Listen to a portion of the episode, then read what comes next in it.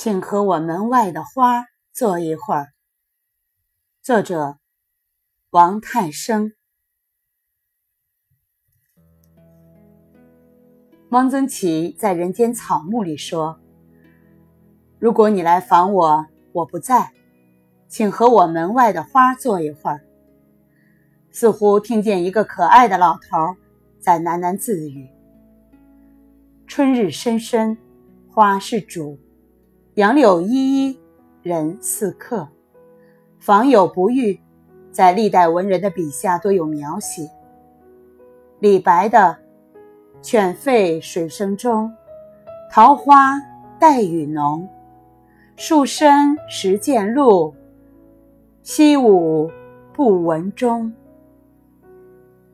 野竹分青矮，飞泉挂碧峰。”无人知所去，愁倚两三松。孟浩然的“行至菊花潭，村西日已斜。主人登高去，鸡犬空在家。”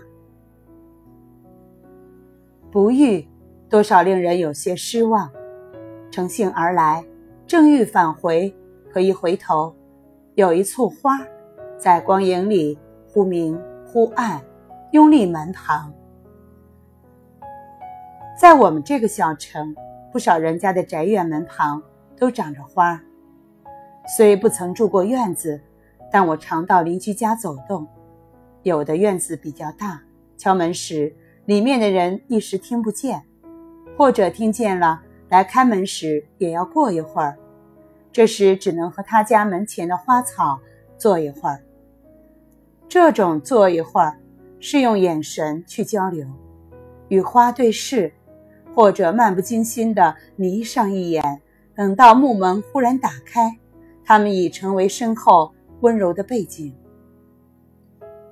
岳父在世时，他的院子里种过一棵葡萄藤，枝粗如棍，初夏开花。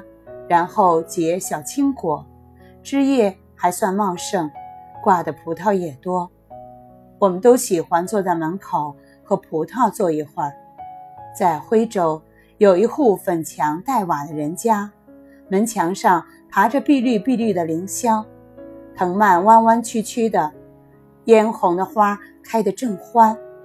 我看到一个小伙子，大概是走累了。坐在门口花荫下的一条木凳上，微笑着和花以及房子的主人攀谈。请和我门口的花坐一会儿。这是主人留下的花草间，春日帖。这是多么美妙的情境，又是多么美好的际遇。